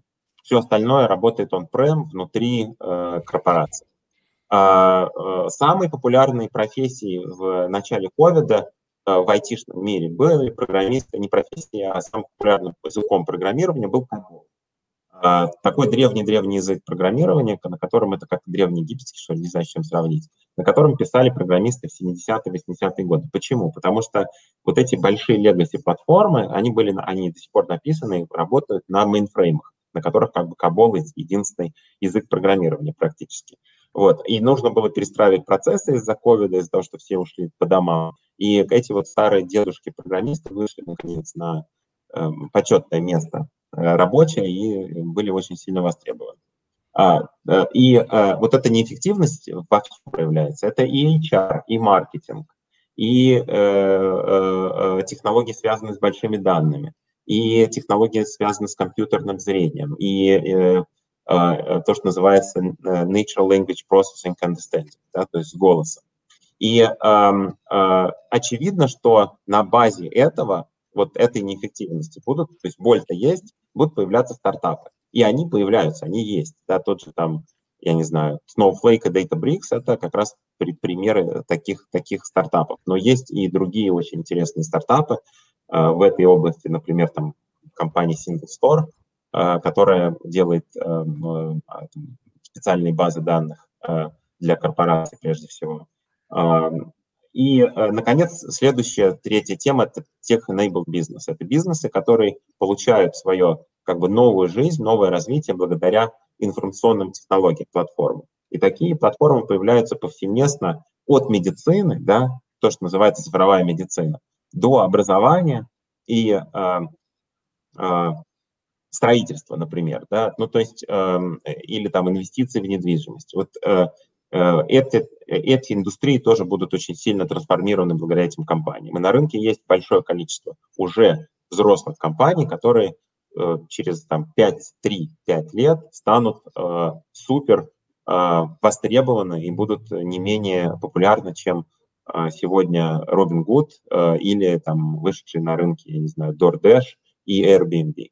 Поэтому мы очень булишь на эту тему, но мы одновременно считаем, что совершенно справедливо вы говорили, рынок вот этих супер единорогов страшно переоценен, потому что очень большой спрос на secondaries акции. И э, я считаю, это цена, которая есть сейчас сегодня на эти компании, э, в общем, в значительной степени не оправдана. Я, кстати, заметил, вот, вот, что в конце 2020 года, что в начале 2021 э, реально финтех-компании начали э, на секондаре очень много продавать. Это была фирма, ну, был раньше, это Кларна, это Bolt Financial, Financial, как правильно это, Вань, произнеси за меня, у меня английский плохой. Bolt Financial. Спасибо большое. Вот что я без тебя бы делал? Ну, тот, же, тот, же, тот, же, тот же, например, Revolut, да, да. Револют, э, Робин Гуд, прости господи, и так далее. То есть действительно их очень много. Я заметил, кстати, очень много именно штук, которые как-то связывают, помогают покупателям совершать покупки в условный кредит, но это не кредит, они не банк, и вот они вот этот гэп э, занимают. Это связано с неэффективностью как раз-таки американского финансовой сферы. Почему такие много именно таких компаний появляется вот на этих вот стыках непонятных? Да, американский финансовый рынок, он очень э, такой, э, ну, небогатый на решения. Да. Э, кредитная карта – это основной вид э, кредита. Ну, кредитная карта, то есть такой бланкового кредита. Да. То есть бланковый кредит – это кредитная карта с кредитным лимитом, револьверная, с грейс-периодом каким-то, с каким-то заоблачным процентом, на самом деле, да, там 20% плюс э, э, APR, Э, ну, то есть interest rate, и, и все, да, ну, то есть, как ни странно, там Аферм и Кларна, ну, Кларна в Европе, Аферм в Америке были пионерами, пионерами именно вот этого рынка buy now, pay later, да, то есть рынка рассрочки. Почему он раньше не появлялся, очень сложно сказать, но очевидно, что, ну, плюс в Америке надо признать огромное количество то, что называется unbanked людей, ну, то есть людей, которые просто не имеют э, банковских карт. Вот Чайм, который э, вышел на рынок с дебетовыми картами и овердрафтом, э, сейчас стоит больше 20 миллиардов долларов. И, э, ну, в общем, это достаточно простое решение. Ребята делали до этого э, так называемый Green Dot проект, ну, так он назывался. Это офлайновый э, проект с дебетовыми картами, когда вы можете прямо на кассе магазина, вот там, где сигареты продают, там, или там жвачки, оторвать карточку, и она будет как бы instant issue карта для вас. И прямо ее сразу активировать и положить на нее деньги в кассе и так далее. Они сделали большой проект, продали его достаточно успешно и решили, а почему бы не сделать все то же самое, только в онлайне, с эпом, с красивым. И э, надо сказать, что э, большие фонды, финтех-фонды им не поверили, несмотря на то, что это супер ребята, супер опытом, э, с успешным проектом, потому что показалось, ну так просто, ну так просто, так просто не бывает. С чего, вдруг это полетит? Вот, а так просто бывает, это полетело, и компания сейчас делает больше 800 миллионов долларов оборота, а, ну, ревеню имеется в виду, а может уже и больше. В этом году они планируют сделать миллиард плюс, насколько я знаю. Вот, и стоит уже больше 20 миллиардов долларов.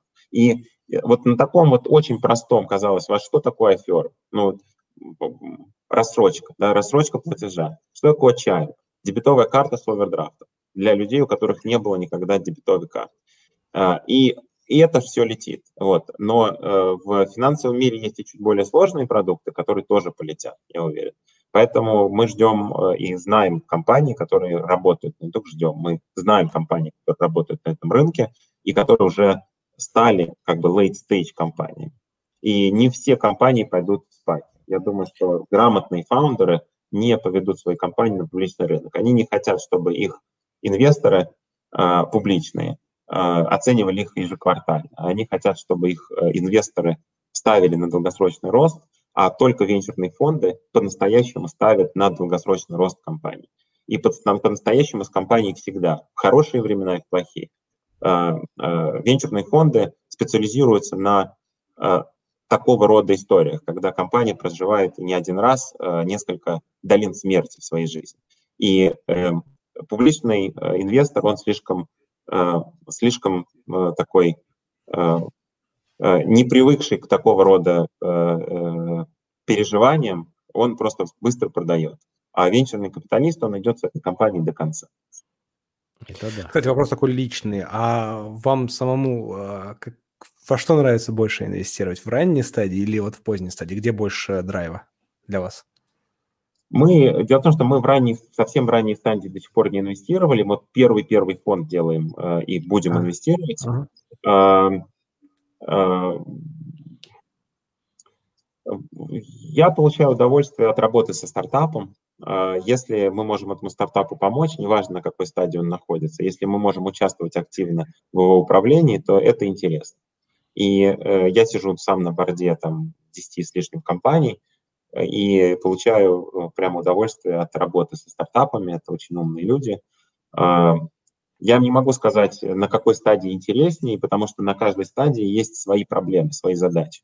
Если mm-hmm. на ранней стадии вы должны найти там product market fit, а, то на э, средней стадии вы должны удержать компанию при этом безумном росте, который она испытывает. А, э, там просто другие проблемы. Это как раз самая большая проблема стартапа, успешного стартапа, это его трансформация в течение жизни. Представьте себе стартап, который там мы с вами вот организовали втроем, теперь мы не спак организовываем, а стартап. Нас, нас трое. Да, мы переключились. Нас трое, э, там мы еще пригласили одного разработчика, и вот три фаундера и разработчик. Вот четыре человека. И у нас все получилось с вами. Через год нас 40, э, через три года нас 400, через шесть лет нас 4000, через 10 лет нас 40 тысяч у нас все получилось. Но представьте себе, что это, это все время разные компании. Ровно поэтому мы с вами имеем шансы как менеджеры дожить до D-раунда примерно с 50% вероятностью. То есть 50% фаундеров не управляют своими стартапами после D-раунда. Вот. A, B, C, D. После четвертого профессионального раунда нас с вами уволят. 50% э, вероятности. Почему? Потому что мы с вами просто не можем э, управлять этим стартапом так же хорошо, как мы управляли, когда он был маленький. Поэтому появляются серийные предприниматели, которые доводят до определенного там момента стартап и идут снова с нуля делать, потому что у них это получается. Ну, есть, э, есть уникумы, такие как там Марк Цукерберг, ну, не он один, конечно, э, там тот же Чен из э, там, ну и так далее. Есть люди, которые проходят эти стадии очень успешно, все стадии, но таких меньшинство. Большинство людей не могут перестроиться, когда их компания должна перестраиваться, а они все управляют стартапом, как будто там 4 человека. А там уже в 10 раз больше людей. Да. Окей. Ваня, у тебя есть вопросы? Или мы перейдем к вопросам уже от наших зрителей, потому что мы их давненько сегодня вообще ни разу не задавали. Переходим? Да, давай. Да, да. А, первый сразу вопрос, который, который можно читать первым вопросом. А можем вдобавок книги еще и кофейку попить, спрашивает э, Сергей. Кофе, кофеек это... Приезжайте в Долину э, или в э, Калифорнию, э, или в Израиль. В Израиле я буду до 4 мая, а потом я буду в долине, с удовольствием попью кофе. Если вы не имеете в виду кофе э, по Zoom, так тоже можно, конечно. Хм. Окей, э, вопрос. А у нас есть вопросы не сколько даже по теме, наверное, сегодняшнего эфира, сколько к Виктору, видимо, лично, по каким своим этим, но я думаю, мы их тоже выведем. А, Виктор, а как попасть в ваш фонд с технологией SoftPOS? А, ну, э, как попасть в наш фонд? Если вы про ранние стадии, присылайте дек э, и, ну, вообще про любые стадии. Мы посмотрим, отдадим команде. Э, в целом у нас была, у нас была э, инвестиция, которую мы пробовали в Apple, очень успешная компания э, в первом фонде. Э, она как раз была про SoftPOS, канадская компания, э, назвать, называть сейчас ее не буду, э, продали ее в прошлом году. Вот, э, и на ее базе, я надеюсь, Apple будет строить э, как раз soft-post терминал, э, как бы встроенный в Apple, в iPhone. Вот, но я не могу спекулировать на эту тему. Может, будет, может, нет, но зачем-то же они ее купили. Вот, поэтому у нас есть некоторая экспертиза хорошая в этой области и готов посмотреть. Круто. А, дальше напоминаю, что Артур нам задонатил 10 долларов. Он молодец, будете как Артур. А, следующий вопрос от Екатерины. Как вы рассчитываете время на подготовку от pre-IPO до IPO? Видимо, вопрос, сколько на время подходит вот с этих стадий? Да, смотрите, как я уже говорил, вот э, сейчас фонды, из которых мы инвестируем, это фонды BC раундов, э, э, когда мы стоим от событий ликвидности, IPO или продажи где-то на 60 месяцев, то есть 5 лет. Э, вот все, что late stage, мы считаем все, что 36 месяцев и ближе к событию ликвидности, you never know, что называется. Может вы думаете 36, а там будет 72 месяца, да, ну то есть такое тоже бывает. Но в среднем по количеству ревеню, которое заработает, зарабатывает компания, по ее положению на рынке, можно судить, когда она выйдет на публичный рынок или будет продана. А, ну, в среднем, скажем так, если компания растет там ну, в два раза в год, а, то если она сегодня делает 50 миллионов долларов ревеню, то в следующий год она сделает 100 миллионов, потом она чуть-чуть сократит этот рост, будет не такой быстрый, 130 миллионов. А, вот после 130 миллионов, уже два года прошло, компания может выходить на публичный рынок. Ну пусть она еще год порастет, да, через три года будет на публичный рынок. То есть, в принципе, можно прогнозировать. А, мы не называем свой фонд пред IPO, мы называем его late stage, э, потому что все-таки совсем пред IPO это вот э, компании, которые в этом году выйдут на публичный рынок. То есть это событие ликвидности, ну, минус э, за вычетом э, локапа шестимесячного, это 12 месяцев. Ну, то есть а с локапом 18. Вот это и меньше, это пред IPO. А, мы на такие компании не смотрим. Это не значит, что они не хорошие, не плохие. На мой взгляд, на них заработать можно только спекулятивно. Почему спекулятивно? Потому что за всю, если посмотреть всю историю выхода на IPO, то компании никогда не росли так быстро после того, как они становились публичными, как они росли в течение последних 12 месяцев. То есть действительно то, что вот ребята говорят, э, Иван с Сергеем, э, действительно в 2020 году можно было вложить деньги во что угодно, выходящее на IPO или пред IPO, и заработать. Но это редкость. Это э, ну, короткий промежуток на рынке, когда такое э, сохраняется. Почему, расскажу. Вот смотрите, я инвестор, в стартап. И, допустим, этот стартап сейчас стоит 10 миллиардов долларов и выходит на публичный рынок, привлекает миллиард. А через три года, э, через, извините, три месяца этот стартап стоит 50 миллиардов. Он вырос в пять раз. Даже не через три месяца, через три дня, да, он вырос в пять раз. Вот скажите, я как инвестор э, в стартап, я счастлив или несчастлив, Сергей? Иван, как вы думаете? Смотря как инвестор какой. Если как венчурный, который рассчитывает на да, много иксов. Я... Угу.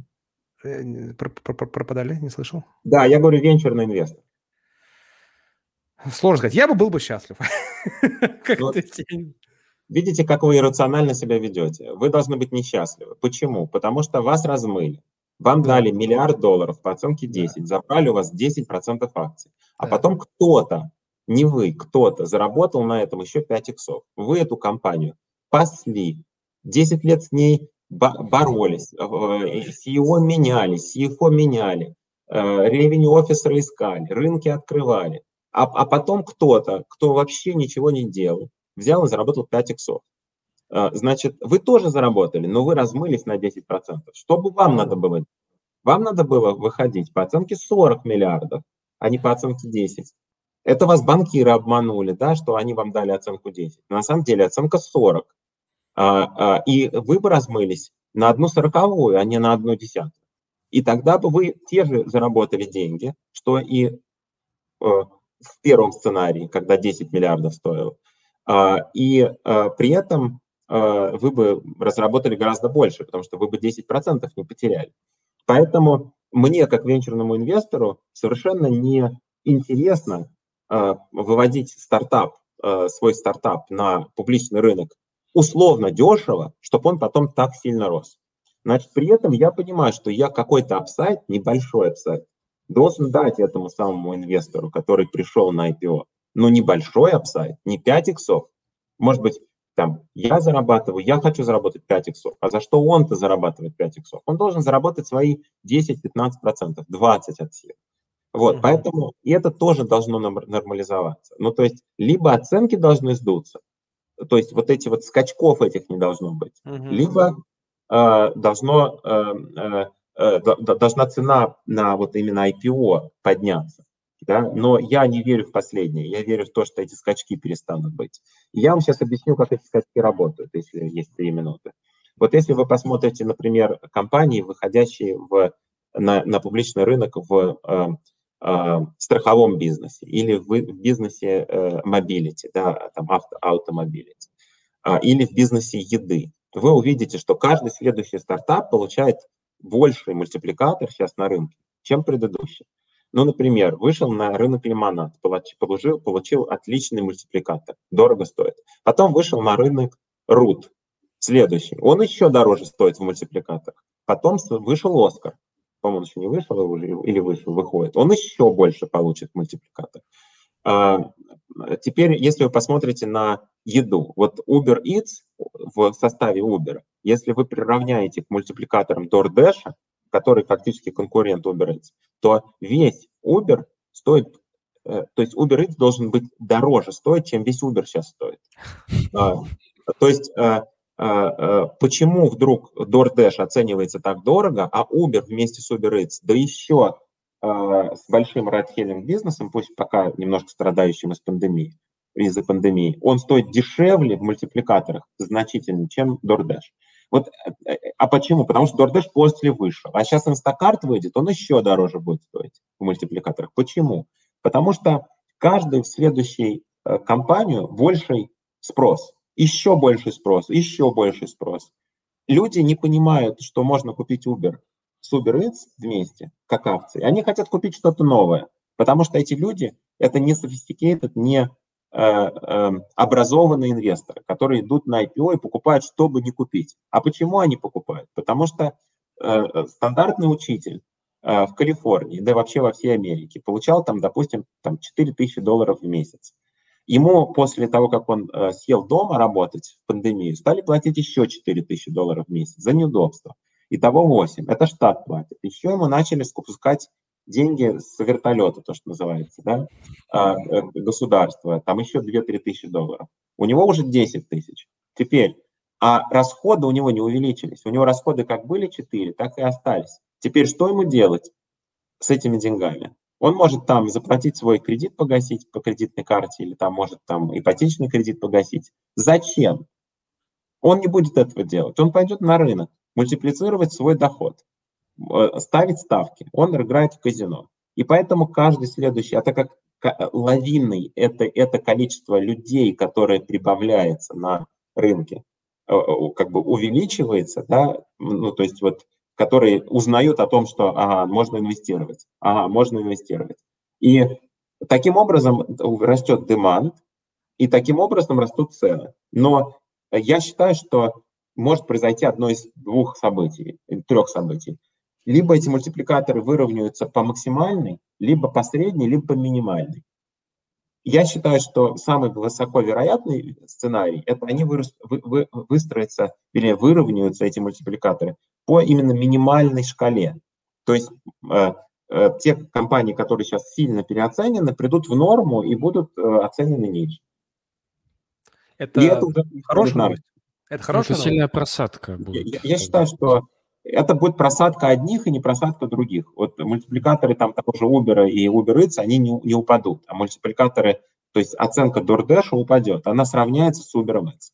И я бы сейчас взял бы на месте э, инвесторов, не sophisticated инвесторов, просто посчитал бы эти мультипликаторы и понял бы, сколько должен стоить DoorDash, или сколько, сколько, сколько должен стоить Instacart, или сколько должен стоить Root или Monad. И, и пойти в шорт. Ну, я это не, не инвестиционная рекомендация. Да, шутка. вот это вот точно, вот это точно не рекомендация. Это чистая шутка. А, Виктор, закончили или я перебил? Да, да, нет, я все закончил. Окей, Вань, следующий вопрос прочитай, пожалуйста. А, Артем спрашивает, наблюдается ли спрос на покупку финтех-компаний со стороны e-commerce? Насколько это может быть интересным экзитом для российских финтех-стартапов? M&A имеется в виду, наверное. А, ну, периодически э, что-то происходит на этом рынке, да, все, ну, все, ну, так сказать, эм, спекулируют о том, что э, вот-вот, там, уже, правда, 10 лет спекулируют, ну, 5 точно, что вот-вот Amazon что-то купит в финтеке такое большое, даже там Capital One они собирались покупать. И, и на самом деле, э, я думаю, что да, ну, например, там тот же Озон, говорят, выпускает, сейчас выпускать будет там карту, да, и становиться там необанком, возможно.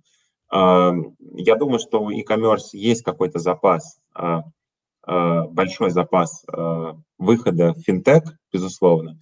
Яндекс, помните, хотел купить Тинькофф, да, не случилось, но может купить кого-то еще. Поэтому, на мой взгляд, да, такой сценарий существует.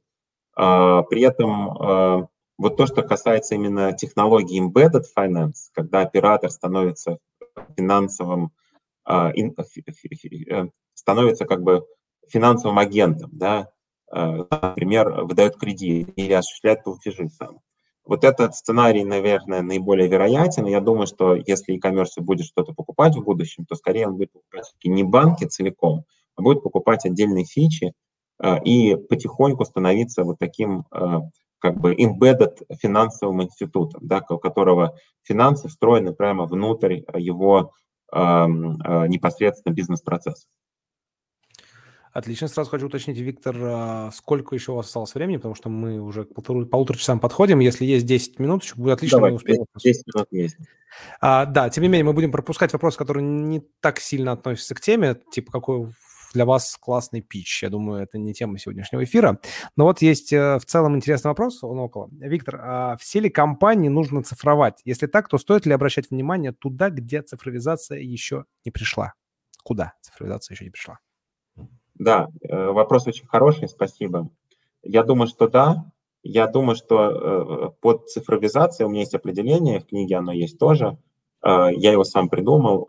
Цифровизация – это преобладание программного продукта в бизнесе компании над всеми остальными другими видами деятельности этой компании. Если вы пиццерия, для которой программный продукт самое важное, а пицца на втором месте, а дистрибуция и, я не знаю, функционирование платформы, на которой вы работаете, это приоритет, то вы цифровая компания, вы не, не пиццерия. И э, э, я считаю, что любая компания э, будет софтверной, и компания, любая компания может стать софтверной. Это просто вопрос времени. То, что сказал когда-то Бен Хоровиц в 2011 году, software is eating the world, это абсолютно правда. И Tesla – это iPhone на колесах, это софтверная компания. Руководитель Volkswagen сказал, что мы никогда не сделаем такой, случайно сказал об этом, но журналисты подслушали, Э, никогда не сделаем такой софт, какой есть у Tesla. И на самом деле, вот я сегодня как раз разговаривал с, помните, а, я, по-моему, на другом, на другом канале об этом говорил, скажу здесь. Я сегодня разговаривал с фондом, который инвестирует здесь в Израиле в биотек, в биотек и в health-tech.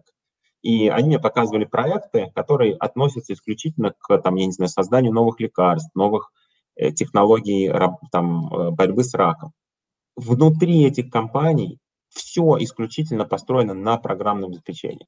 только, то есть их основные технологии, несмотря на то, что они делают лекарства по борьбе с раком, или они делают какую-нибудь новую еду, да, как бы а, гипоаллергенную какой-нибудь, да, это все программа, у них на 100 человек народу 70 человек – это программисты, разработчики кода. И я считаю, что вопрос абсолютно релевантный. Каждая компания может и будет цифровой, и надо ровно то, что вы говорите, делать. Обращать внимание на те э, компании, которые пока еще не... Э, э, для которых программное обеспечение – это второстепенный продукт. И те индустрии, в которых программное обеспечение не, не является доминантой. Вот в медиа, в паблишинге – а, а, а, в том, что мы сейчас делаем, программное обеспечение является абсолютной доминантой. Мы бы с вами не смогли собраться, если бы не программное обеспечение сейчас. Да, мы бы сейчас собрались в каком-нибудь холле э, в Москве, там я приехал, наверное, в Москву когда-нибудь, и вот сидели бы в актовом, в, акт, в, актовом, в актовом зале.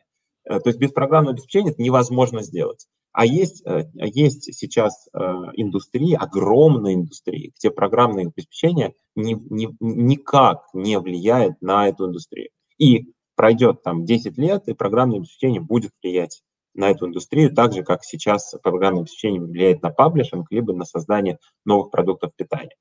Поэтому правильно, ровно туда и надо обращать внимание. Там и скрыта самая большая неэффективность рынка. Круто. Следующий будет вопрос, наверное, от человека. А какие-то ниши? Окей, Вань, следующий вопрос. А, ну, давай вкратце. Какая примерно разница капитализации на пре-IPO, ну, или late stage скорее, наверное, и IPO? Екатерина спрашивает. Да, Екатерина. Вот Смотрите, все зависит от, конечно, момента, когда вы входите. Я считаю, что большинство перегретых единорогов сегодня – как вот только что Иван говорил про Coinbase, выйдут на публичный рынок значительно э, дешевле, чем их последний secondaries, как минимум. Если не раунды, то secondaries. Э, э, и э, большое количество инвесторов в secondaries потеряет деньги, они не заработают.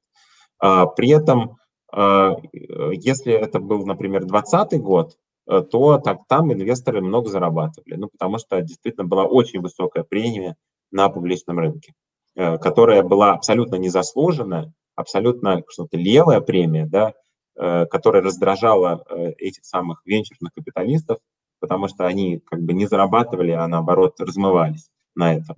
Ну, в какой-то степени, по крайней мере, раздражала. Но, тем не менее, вот такие вот secondaries получали очень большой апсайд э, при размещении на публичном рынке. я думаю, что это время закончилось. Круто. Э, следующий вопрос задает Артем. А верите ли вы в disruption телеком-индустрии телеком-индустрии CPA с компаниями? Смотрите ли вы на CPA с компанией для late-stage инвестиций? А, я, кстати, я, знаю, что такое CPS. Я, я расшифрую мне такой CPS, потому что это Понятия не platform, platform as a service, а что такое C, я не знаю. А, а, Артем, ну, если вы расскажете, что такое CPS, будет очень круто. Давайте я отвечу про телеком. Дело в том, что я очень верю в изменение рынка телекома. Я считаю, что еще один огромный тренд, который происходит на рынке, это э, конвертация, конверсия программных в open source э, и платформ центров в open source. Я думаю, что телеком через 10 лет будет почти полностью, 10-15 лет, open source. Что это означает? Это означает, что операторы, он будет, он будет децентрализованным и open source, как ни странно. Операторы потеряют власть над э, пользователем. Да? То есть не будет трех или четырех операторов. Будет бесконечное количество open source, так, communication platform as a service. Да, да, ну да, я понял, о чем речь. Да, спасибо. Значит, а, э, Артем, да, Артем, а, а, да, да, но то, о чем я говорю, это, то есть сейчас, например, Facebook пилит свою open source платформу для телеком, которая работает в, ну и Google тоже, я знаю, собирается пилить, которая работает в парадигме такого фриверного софта и фриверного харда, когда ты покупаешь свою базовую, покупаешь базовую станцию и получаешь доход за предоставления как бы сигнала, для предоставления эфира. А, э, любой там ресторанчик маленький сможет или даже физическое лицо купить свою маленькую базовую станцию и э, поставить на нее э, open source код и, собственно говоря, предоставлять эфир другим пользователям. И все это будет работать как, как финансовая модель в децентрализованном режиме. И поэтому я думаю, что телеком, у телекома, телеком ожидает очень тяжелые времена, когда этот open source, как и в других направлениях, проявит себя в полной, в полной мере. Я услышал слово децентрализованно, и опять же, вот это все описание под, по, подходит под аналог нод сейчас. Ноды в блокчейне, и это, по сути, ну, очень близкий аналог, правильно? Да, в целом, смотрите, э, вся история э, технологии, она э, движется от централизации к децентрализации. Вот сначала были мейнфреймы с терминалами, полностью централизованное решение. Потом появились персональные компьютеры полностью децентрализованное решение. Потом появились, появились облачные платформы с полностью централизованное решение. Теперь проблема в том, что а это всегда проблема трех составляющих. Первое – количество данных обрабатываем. Второе – вычислительных мощностей, даже четырех.